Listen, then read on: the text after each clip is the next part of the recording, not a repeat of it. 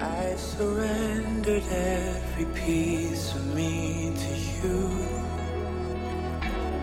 Now there's nearly nothing left.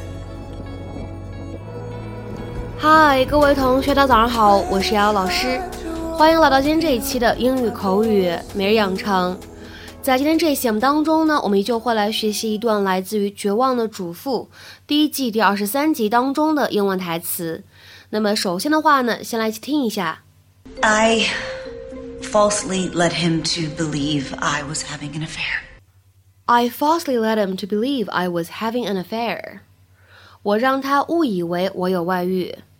I falsely led him to believe I was having an affair. I falsely led him to believe I was having an affair. 那么在这样的一段英文台词当中呢，我们需要注意哪些发音技巧呢？那么首先第一处，let him 放在一起呢，可以做一个非常自然的击穿的处理，所以呢，我们可以读成 let him，let him，let him。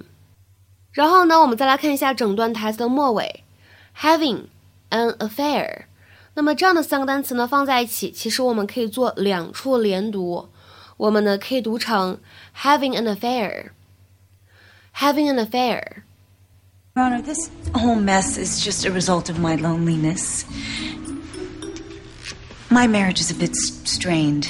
And after Carlos was convicted. No one's been convicted yet, Mrs. Solis. This is just a grand jury hearing.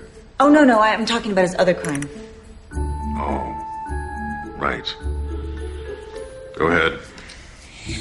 Anyways, he was placed under house arrest, and he, being the jealous man that he is, got a little crazy every time I left the house. He knows how men look at me, and, well, I, I didn't exactly ease his mind. I falsely led him to believe I was having an affair. And, and before Carlos's house arrest, he was always working and he was never with me. And I thought that maybe if he believed I was having an affair, he would realize he loved me. And I know it sounds stupid, I do. I just. Is there a point to this? My point is that Carlos is an angry, jealous Neanderthal. But he's not a gay basher. All right, I've heard enough. Counsel approach. I gotta be honest. I don't think we have a hate crime here.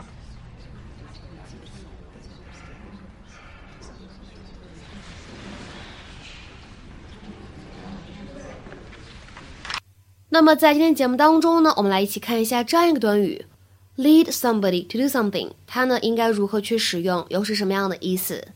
它呢其实可以用来表示让某个人做某件事情，或者说呢导致某个人做某件事情，尤其指的是坏事。To cause someone to do something, especially something bad。那么下面呢，我们来看一下这样的几个例子。第一个，My illness led me to quit my job。我的病使我辞职。My illness led me to quit my job。再来看一下第二个例子。This report leads me to believe that we're in an economic recession。这份报告让我误以为我们目前处在经济复苏期。 This report leads me to believe that we're in an economic recession。下面呢，再来看一下这样一个例子。Her unexpected pregnancy led her to take a leave of absence。她意外怀孕了，所以不得不请了假。Her unexpected pregnancy led her to take a leave of absence。下面呢，我们再来看一下这样一个例子：The brochure led me to believe that the price included home delivery。 那本宣传手册让我误以为这个价格是包括送货上门的费用的。The brochure led me to believe that the price included home delivery。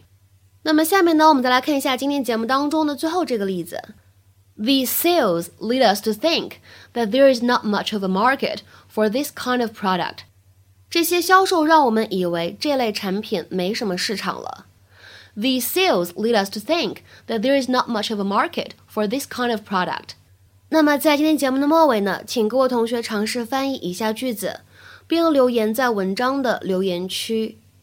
His continued misuse of the internet led his parents to ban him from using it altogether.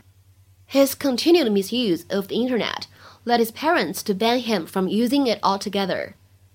那么这样一个句子应该如何去理解和翻译呢？期待各位同学的踊跃发言。